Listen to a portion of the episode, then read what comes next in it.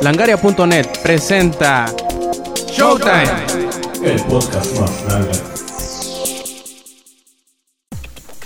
Bienvenidos a una edición más de Showtime.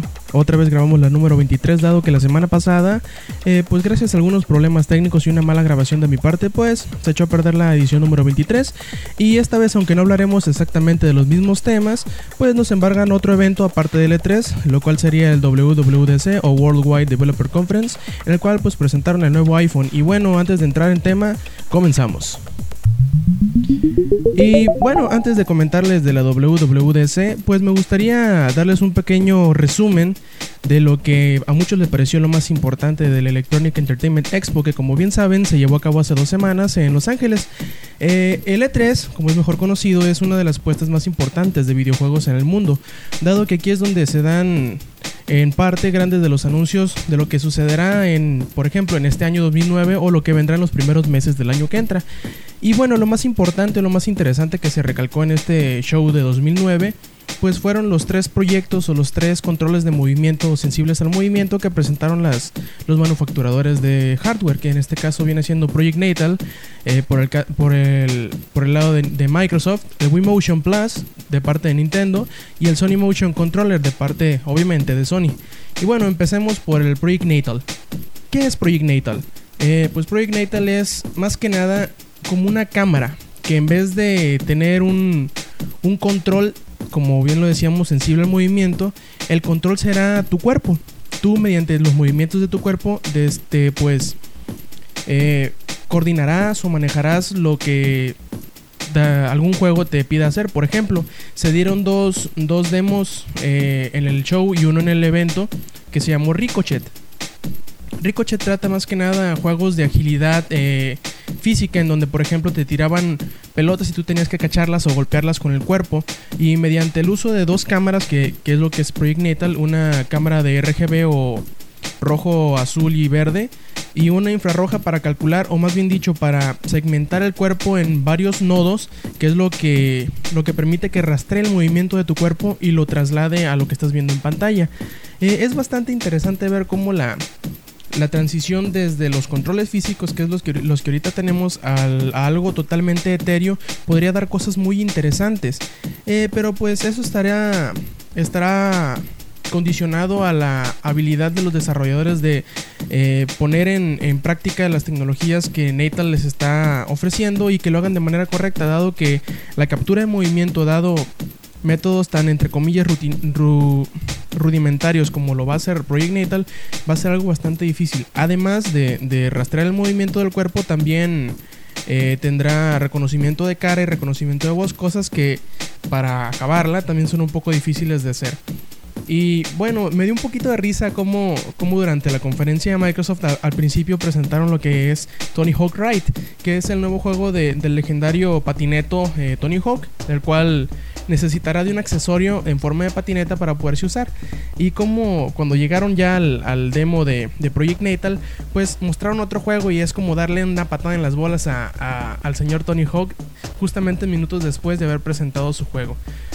Y hubo otro demo que no se mostró en vivo durante la conferencia, que es una versión modificada de Burnout Paradise. Como bien conocemos, es un juego de carreras. Este demo fue mostrado en el Late Show de Jimmy Fallon hace unos cuantos días. Y se vio bastante interesante, aunque bueno, los que no están acostumbrados muy probablemente estarían choque y choque contra las paredes, como fue el caso de Jimmy Fallon, pero se ve bastante, bastante interesante, muy responsivo y pues como lo dije anteriormente, habrá que ver qué hacen los desarrolladores con este tipo de tecnología. Pasando por Nintendo, el Wii Motion Plus eh, no es más que un pequeño aditamento que se le pondrá al Wii Mode o el control del Wii, que hará que los, la detección de movimiento del, del Wii Mode sea más eh, preciso podrá no solamente saber si estás moviendo el control, sino hacia dónde lo mueves, con qué fuerza, en qué, en qué inclinación tiene y si lo estás girando. Lo cual muchos pensamos que haría el Wiimote desde, bueno, desde el lanzamiento, dado que los, los videos de promocionales que dieron cuando mostraron la consola, justamente eso es lo que sugerían, que podía rastrear tanto los movimientos hacia adelante, hacia atrás, hacia arriba o hacia abajo o hacia en cualquier dirección y si se, y si se giraba el control. Pero bueno, este aditamento saldrá en unos cuantos meses cuando Red, cuando Red Steel 2 y Wii Sport eh, Resort estén a la venta. Y pasando para para el control de movimiento de Sony es muy interesante dado que es como una mezcla entre lo que es Project Natal y el Wii Motion, el Wiimote o el Wii Motion Plus, dado que mediante el uso de la cámara de Sony que se llama iToy puede rastrear un punto o el control que utilizaron en el demo de, de E3 que era parecido como una varita mágica. Y me impresionó bastante la precisión que tenía. Por ejemplo, hicieron un demo donde escribían obviamente en el aire, pero se veía en la, en la pantalla y la precisión tan exacta en la, en la que en la que se transcribía o en la que se traducía esos movimientos a una escritura en el software. Y lo que se me hizo chistoso es que durante la, la presentación del Wii Motion Plus, el juego más, ¿cómo decirlo?, promocionado era el Wii Sports Resort, en el cual se presumía de un juego de arquería en donde utilizabas tanto el Wiimote y el Nunchuck para hacer el ademán de tener un, un, un arco. ¿Y cuál es la casualidad que justamente unos, unas horas después, unas, unas dos horas después de que se hizo la, la, conferencia de Nintendo, llega Sony con su control sensible al movimiento? Y no conformes con, entre comillas, llegar al, a lo que hace el Wii Motion Plus, al distinguir cómo o utilizar la arquería, también lo giran. Yo creo que los de Nintendo cuando vieron esto pensaron, oh Dios, nos patearon el culo muy, muy gacho a decir verdad, no es que me emocione mucho lo que es la tecnología de sensible al movimiento. Pero bueno, creo que es un estándar, o más bien dicho, es un, una evolución, entre comillas, no obligada, sino natural de lo que es eh, los videojuegos. Esperemos que estas tres tecnologías sean utilizadas no solo para el beneplácito de los, de los jugadores casuales, sino también para los jugadores un poco más clavados, como lo somos nosotros aquí en Langaria. Y bueno, pasando ya a otra, otra de las grandes justas tecnológicas que se dieron a cabo en San Francisco esta vez, el WWDC o Worldwide Developer Conference de Apple se llevó a cabo esta semana que está terminando, o, que, o más bien dicho la semana pasada cuando están escuchando esta grabación. En esta conferencia más que nada se habla de desarrollo de, en las plataformas de Apple, pero también es un marco idóneo para presentar nuevos, nuevas piezas de hardware, como en este caso fue el nuevo iPhone, eh, titulado iPhone 3G S. La adición de esta S viene a, a, favor de speed o velocidad, dado que se dice que es muchísimo más veloz a su encarnación anterior, el, iPhone 3G. Y bueno, ¿qué es lo que este iPhone 3GS tiene de nuevo en comparación del 3G que se estrenó el año pasado? Una de las cosas más, más importantes eh, para los desarrolladores de juegos es la, la inclusión del OpenGL ES 2.0, el cual permitirá que las aplicaciones en 3D o los juegos, en este caso en 3D, tengan un mejor rendimiento y pues eh, sean, se vean mucho mejor en el, en el portátil de Apple.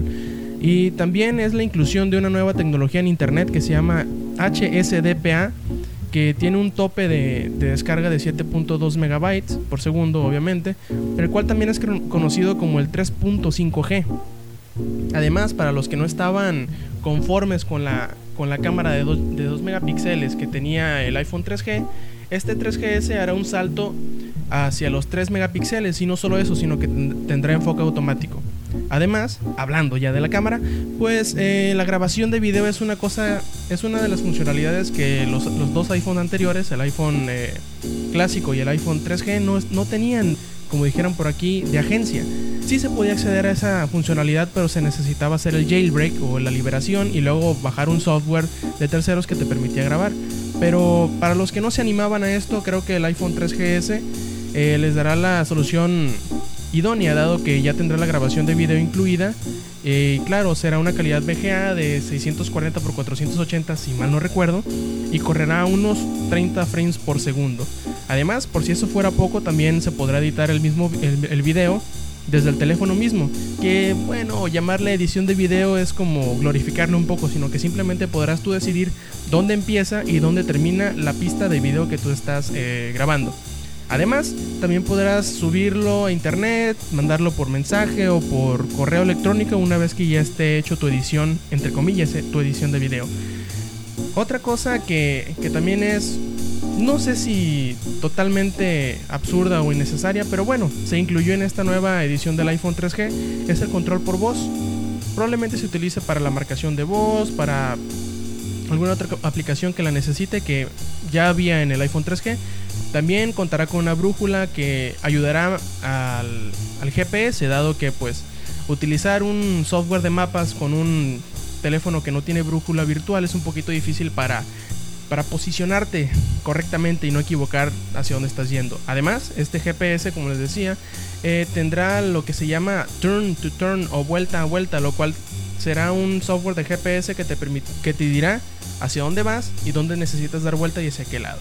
Y bueno, eh, una de las cosas que más me interesa a mí en cuestiones de smartphone es la duración de la batería. Y, la batería también fue mejorada, o más bien dicho, fue cambiada para esta nueva edición de iPhone. Eh, se dice que esta nueva batería eh, mejora la vida independiente o autonomía en unas más o menos 30 horas de conversación, contrastadas con las 24 horas de, de los anteriores modelos y unas 9 horas de acceso a internet inalámbrico vía Wi-Fi, que antes se supone eran 6 horas. Claro, si lo, si lo cambiamos de Wi-Fi a 3G, obviamente se va a cortar como a la mitad o un poquito más esta independencia de, batería.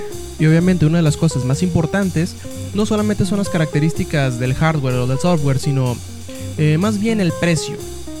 Primero vamos a dar las buenas noticias, que es que la versión de 8 eh, GB del iPhone 3G bajará su precio a unos 99 dólares precio bastante, bastante accesible.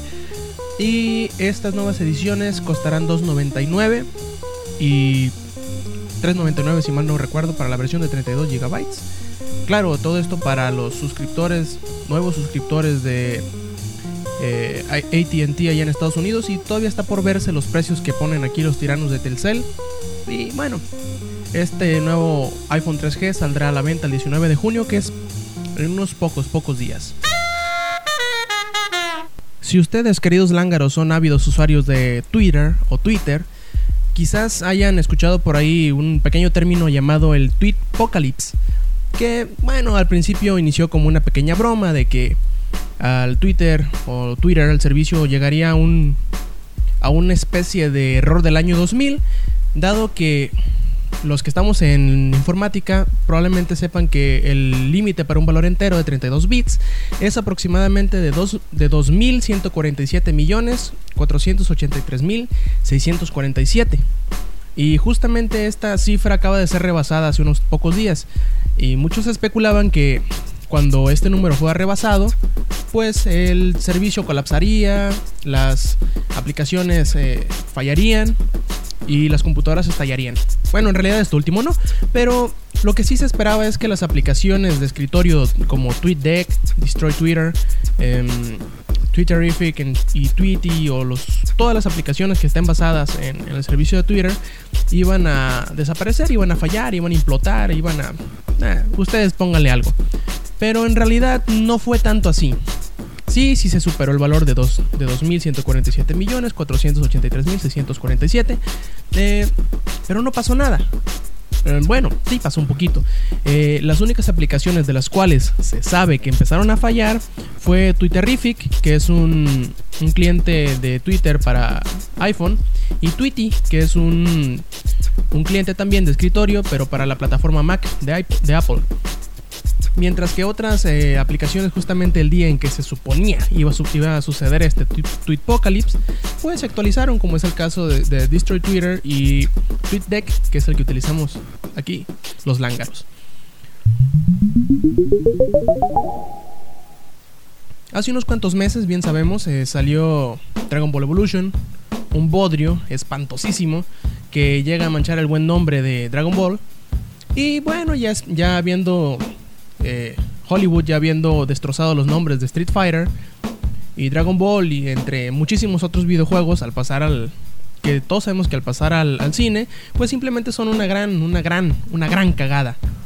Ahora parece ser el caso de que la mística saga de, King of Fighters estos juegos de arcade que mediante peleas de equipos pues eh, han sido muy muy famosos en este nuestro queridísimo México pues también estará haciendo su salto al cine. Y al parecer, esta también será una gran mierda. Así es, así es, una gran mierda. Por ejemplo, las primeras imágenes que se dieron a conocer hace unos cuantos días por medio de Kotaku revelaron eh, a un Rugal que si tú lo vieras en realidad no pensarías que es Rugal. Pues será interpretado por Ryan Park, quien interpretó a Darth Maul en el episodio 1 de Star Wars.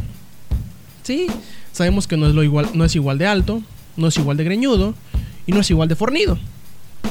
Pero bueno, eso se puede pasar en alguna caracterización, alguna movida en el guion, dará la suficiente el suficiente pretexto como para creernos que ese sujeto es eh, Rugal. Y bueno, también Kyoku será representado por Sean Farris, que salió en Pearl Harbor, y Wee Jun Lee de Witchblade eh, será Yori Yagami. Hasta ahí todo bien, no se parecen mucho, pero pues bueno, un poquito de caracterización podría salvarles un poquito el papel. Lo que sí, lo que sí no se le puede perdonar es el casting de, de Mai Shiranui o Shiranui. Eh, todos conocemos que Mai Shiranui pues tiene bastante chicharrón. Tanto así que pensamos que si se pone de parada, se va de frente. ¿No? Es algo que por lo que todo el mundo reconoce a Mai de los King of Fighters. Pero su casting, el, actor que representará a este personaje será Maggie Q, que creo que su, en la totalidad del peso de su cuerpo vendría siendo el peso del chicharrón de Mai.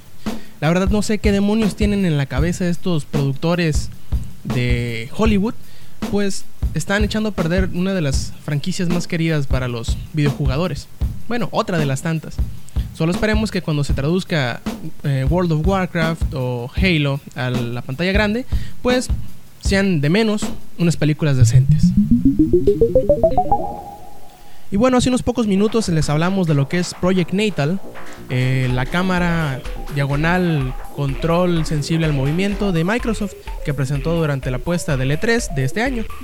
Y bueno, que comentarles que no solamente los analistas de varios sitios de tecnología y videojuegos están muy emocionados por, por la salida de esta nueva tecnología, sino que, como es de esperarse, Microsoft también está bastante, bastante excitado con esta nueva eh, interfaz para videojugar.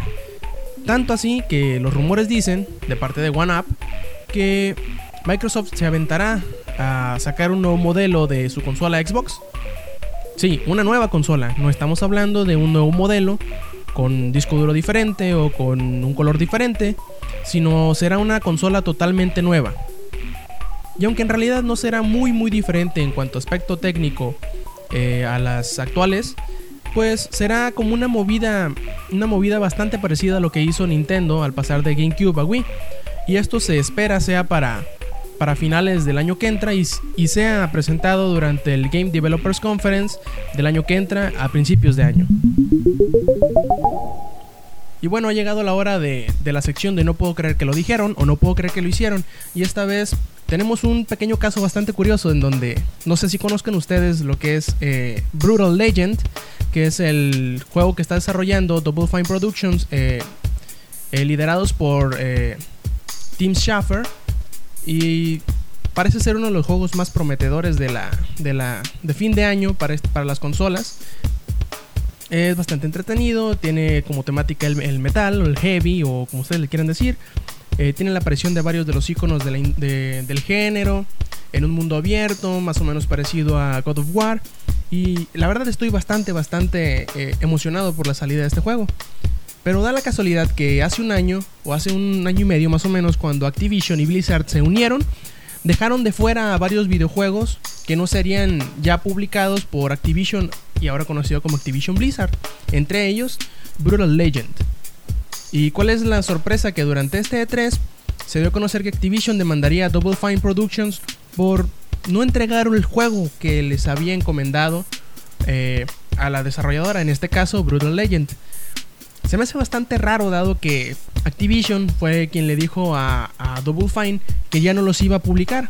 ¿Ustedes qué harían en ese caso? Es como es como cuando te deja la novia tú no te quedas esperando que venga por ti. Bueno, algunos sí, ¿no? Pero muchos otros siguen adelante y simplemente buscan otra manera de, seguir, de salir adelante. Como en este caso, Double Fine Productions se acercó a EA o Electronic Arts y firmaron un acuerdo para que esta editora terminara por publicar el juego. Y lo raro es que Activision va a demandar, como ya habíamos dicho, al, al desarrollador por no haber entregado el juego. O sea, es algo totalmente irracional. Es como cuando te divorcias de tu esposa y luego la demandas por estarle entregando el trasero a otro güey. O sea, válgame la chingada. Y ya entrando a la sección de tema libre, tenemos unos cuantos, unos cuantos tópicos de los cuales hablar. Por ejemplo, Durante la semana se dieron a conocer unos nuevos detalles de lo que será la tercera parte de Max Payne. No sé si conozcan este juego que fue bastante, bastante entretenido hace unos... y bastante conocido hace unos cuantos años que salió para la PC. Dado que fue uno de los primeros, si no es que el primero en introducir lo que se le conoce como Bullet Time o efecto Matrix. Y bueno, balazos, un entorno oscuro, mucha sangre, eh, historia bastante enredada. Eran muy buenos juegos, los dos que salieron. Ahora Rockstar toma el liderazgo de la, de la tercera parte y lanza unos cuantos detalles a la, a la revista Game Informer. Y para no, no, no salir de la línea de lo que sucedió con, con Left 4 Dead, pues muchos de los seguidores de la saga están inconformes con el nuevo movimiento o la nueva dirección a la que está llegando la saga de Max Payne. ¿Cómo es esto? Pues bueno, Max Payne ya no es el el veinteañero, treintañero, eh, con delgado y en la ciudad de Los Ángeles, sino que ya los años le cayeron encima, ya no tiene cabello, parece que todo ese cabello que tenía, toda la mata de cabello que tenía en la, arriba de la frente se le fue para abajo de la barbilla, eh, engordó unos cuantos kilos y ya no es Nueva York, ya no es Los Ángeles, ya es Sao Paulo. El juego, por decir de más, se ve impresionante. Va a contar con un sistema de cobertura, sí, va a utilizar otra vez el bullet time y todo eso. Pero los fans, los seguidores se están quejando de que el juego es muy brillante y no se parece nada a las anteriores entregas. Estoy seguro de que si hubieran hecho el mismo juego o con el mismo entorno y la misma historia, la gente estaría diciendo, ya es la misma madre, o sea, ¿quién les entiende? Y bueno, una de las cosas que les había hablado en la grabación anterior, que no salió al aire, pues fue que durante estas dos semanas pasadas estuve jugando Secret 2, un pequeño juego de rol eh, y acción, o conocido como hack, and slash, muy parecido a lo que es Diablo. El juego es entretenido, tiene 6 seis héroes para elegir, un gran, gran mapa y mucha, mucha acción. Tiene, pues puedes elegir la armadura que vas a utilizar, las armas con las que vas a golpear, cómo te vas a defender, las habilidades que vas a utilizar bueno, como todo RPG de acción. El juego es bueno, es entretenido, sobre todo para los seguidores del género. Obviamente, si a ti no te gusta este tipo de juegos, pensarás que es una gran mierda. El juego tiene sus, sus detallitos. Por ejemplo, la cámara no le ayuda mucho, pues solamente está en un ángulo como se le conoce de, Eagle View o vista isométrica. Lo único que puedes eh, manejar de la cámara es que tanto se aleja y que tanto se acerca del personaje en cuestión. El mundo es muy muy muy bien detallado. El único problema es que no cuenta con load on distance. Mejor dicho, no se puede ver a la distancia lo que está, sino que se ve una cortina de, neblina que impide que veas más allá de unos 10 metros de donde está tu personaje. Bueno, exageré, unos 20 metros de donde está tu personaje. Lo cual le baja muchos puntos de estética, dado que el mundo, como lo acabo de decir, está muy bien detallado y muy bien diseñado. Lo que se me hace chistoso es el, libreto, dado que las, las, líneas de la historia son bastante chuscas en algunos casos. Por ejemplo, hay, hay una misión en donde tienes que encontrar a un alien, sí, un alien como el de la película, y matarlo y llevarle la cabeza a un granjero, dado que como lo habían abducido, y él contó lo que, lo que le había sucedido, muchas personas pensaban que él estaba loco, pero en realidad no. También hay otra misión en donde tienes que encontrar los, los instrumentos de, del grupo Blind Guardian, no sé si lo conozcan, un grupo de, power metal, y al final de esa misión tocan un, un, un concierto y te dan sus instrumentos que lo puedes utilizar obviamente como armas. Y bueno, hay varios personajes y hay muchísimos monstruos, un mundo muy grande, muchos, muchos dungeons habilidades y todo eso. Es un buen juego, como lo acabo de decir, para los amantes del género. Pero si este género no te, no te llama la atención, obviamente pensarás que es un juego malo. Pero en general, yo creo que el juego se merece un 7, 7.5 para todos aquellos que gusten de, de un buen RPG mientras les llega Diablo 3. Pues ahí tienen a Sacred 2. Además, durante el E3 se anunció que estaría disponible el el beta privado de Uncharted 2, del, bueno, más bien dicho, del componente multijugador de Uncharted 2. Y lo jugué desde el primer día, desde por ahí del 2 de este mes, y el juego es increíble. Es, un, es, una adición muy muy buena a la experiencia de juego de Uncharted. Que muchos pensaríamos que la adición del multijugador sería eh, un paso innecesario en la saga. Quizá para la historia sí, sí, es innecesaria. Pero para los que necesitan un poquito más de competitividad o de cooperatividad, porque también se podrá jugar en cooperativo, pues esta edición del multijugador es una muy, muy buena adición. Le da mucho replay value al juego. Y bueno, eh, este beta cerrado o beta privado cuenta solamente con dos mapas y dos modalidades. Eh, un mapa es como una plazuela y el otro mapa es como un, el otro mapa es como un pequeño pueblo sudafricano o por allá. Eh, las dos, las dos modalidades que se te permite jugar es el típico deathmatch por equipos o el mata al equipo contrario o mata a los tantos contrarios como puedas. Y otro que se llama eh, recuperación del tesoro o algo por el estilo, que es algo así como un capture the flag, en donde tienes que encontrar unos ídolos o unos tesoros en medio del mapa y llevarlos hasta tu, hasta tu base y el que junte una, una, determinada cantidad de, más bien dicho, el que junte más tesoros hasta que se acabe el tiempo es el que gana, el equipo que gana. El juego es muy muy bueno, se ve bastante bastante bien y para ponérselos un poquito en perspectiva es el equivalente a Gears of War pero para PlayStation 3. Claro, este Uncharted puedes eh, escalar las, las, paredes y todo eso, lo cual añade un poquito más de estrategia, pero para que se den, se den una idea es más o menos como Gears of War. Y ya por último, hace un, hace un par de días me conseguí por fin eh, Infamous. es un juego de mundo abierto, muy parecido a lo que es Crackdown. Pero para ponérselos en un contexto un poquito más familiar, sería como un Grand Theft Auto, pero con superpoderes. El juego es bastante bueno. Puedes igual escalar las paredes, eh, brincar de techo en techo y utilizas poderes eléctricos. La historia comienza con Cole McGrath, que es el personaje que tú vas a estar eh, manejando. Cole es un es un repartidor. Sí, un repartidor, un, como un paquetero, por decirlo de alguna manera.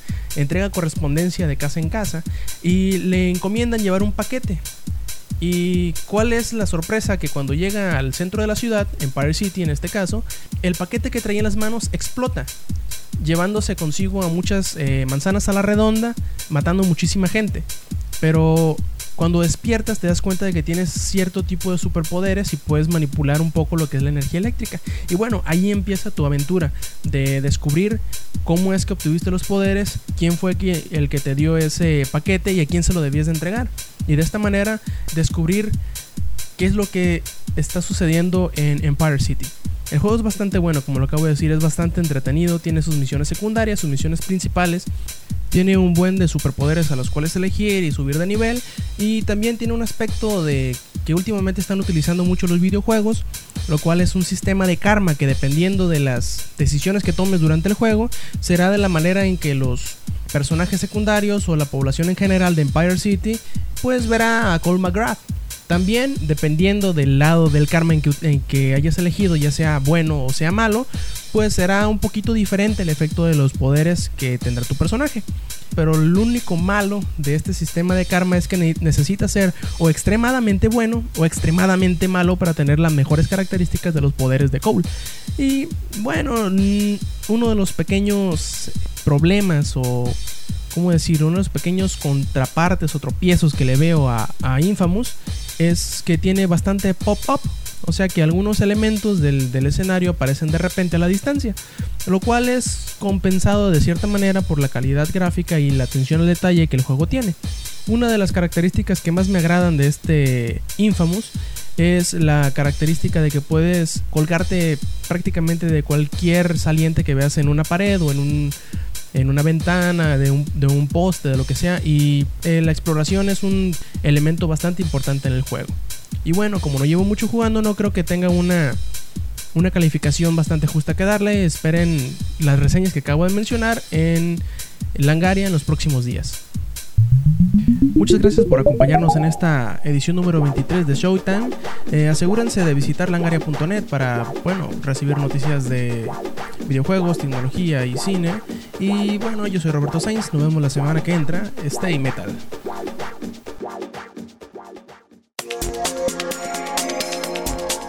Langaria.net presentó.